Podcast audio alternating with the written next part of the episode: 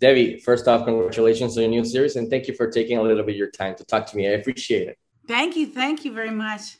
I put so. Uh, yeah, so uh, uh, let's talk Patty in this series. Uh, I love that you continue to play strong, sassy, sharp tongue characters, uh, like in this one. So, how fun was it portraying Patty? Basically, the right hand of this this secret organization, and on top of that, being the female character that gets to be the same one around all these crazy male characters, basically. Yeah. Well, you know, when Mike when Mike uh, called me for the part, I was a little nervous because I thought I might be playing like a version of his mother-in-law on SNL from Coffee Talk, and it wasn't that at all. Um, he allowed me to make Patty into my own, and uh, it was just great because Patty, uh, she like lives, I think, in Long Island. She's the only one who doesn't sleep at the Pentaverate, and coming to work, she's like a blue collar chick who's just like focused and passionate about her work. And she's um you know she she is like mentored by one the head lord lordington who is brilliant. And um and so she's kind of in this society and it was just great because like there's a lot of testosterone in the room.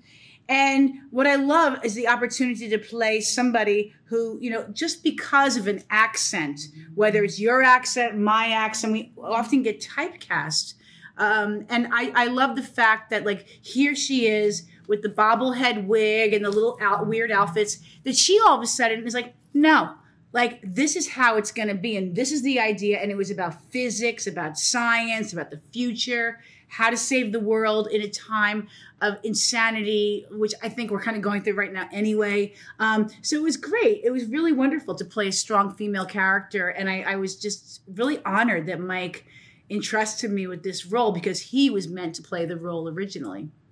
Oh wow! wow. and you were fantastic in it. So I was gonna go. I was gonna lead to the second question. That with all that's been going on these last couple of insane years, uh, would you say that the idea of the Pentaverate, a, a secret group manipulating, you know, global events, uh, uh, is it more relevant? Is it more relevant now more than ever? I mean, why is the audience going to have fun with this kind of premise? Well, I think the audience is going to have fun just based on the performances.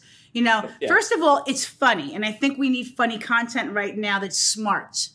Um, it's a Mike Myers piece, so there's a there's a, a crowd like everyone loves Mike Myers and Austin Powers. Um, I think also that you know it, I, I, don't know about secret societies, but I do feel that we're in a, we're in a moment right now where is if we don't have people that pick up you know, uh, pick the world up in a sense and start saving communities and start saving people and, and generations to come and think about the kids. And you know what's, what's happening in the world right now is really nuts. And even though this is a, a fake world in the real world there is a future that we need to think about and and kindness and, and, and being thoughtful and thinking about humanity that we have to really pull it together. I mean like i live in italy but i i um, you know, right now. But like for me, when I come back here, it's like every day I turn the news on, I'm like, no, oh my God. You know, it's it's really crazy times.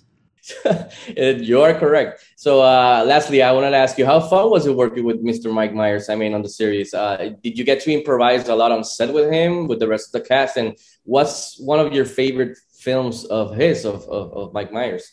Well, you know, um, you know, obviously back in the day, we all watched SNL. We all watched yes. Wayne's World. You know, had a good laugh.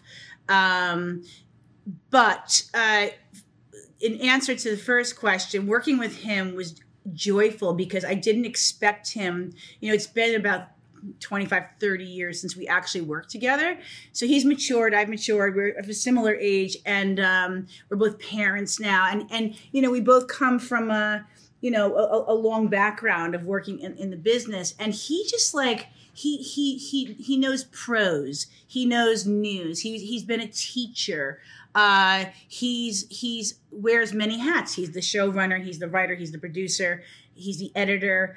He's playing every character. So he's so ingrained in every aspect of this show. He's choosing the colors that you're wearing. Oh no i don't like the bow. I want to tie this way. So detail oriented it's just so impressive to watch him stay in character and as an actor to another actor. It's just kind of like you're like it, it could be very distracting because you're just watching him going like oh my God, he's brilliant. And you're like, oh, right, I'm in the scene. I've got to like snap out of it. So there's that. Um, one of my favorite things that he's done as of late, uh, uh, that I got really caught up in was Bohemian Rhapsody. I, I was like watching Yes. that show. He played the record manager, and I was like, "Wait a minute, that's Mike Is that- Myers! Oh my god!"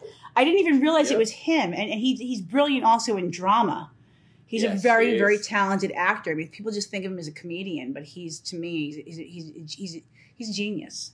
Yes, he definitely is. And uh, Debbie, again, you were awesome in this series, and uh, congratulations on it. And, and thank you for taking a little bit of your time. I appreciate it. Stay safe. Take care. Gracias. And I, I love. Puerto Rico, so I'll be back Oh. soon. Yeah. Awesome. Okay. Great to have you. Ciao. Take care.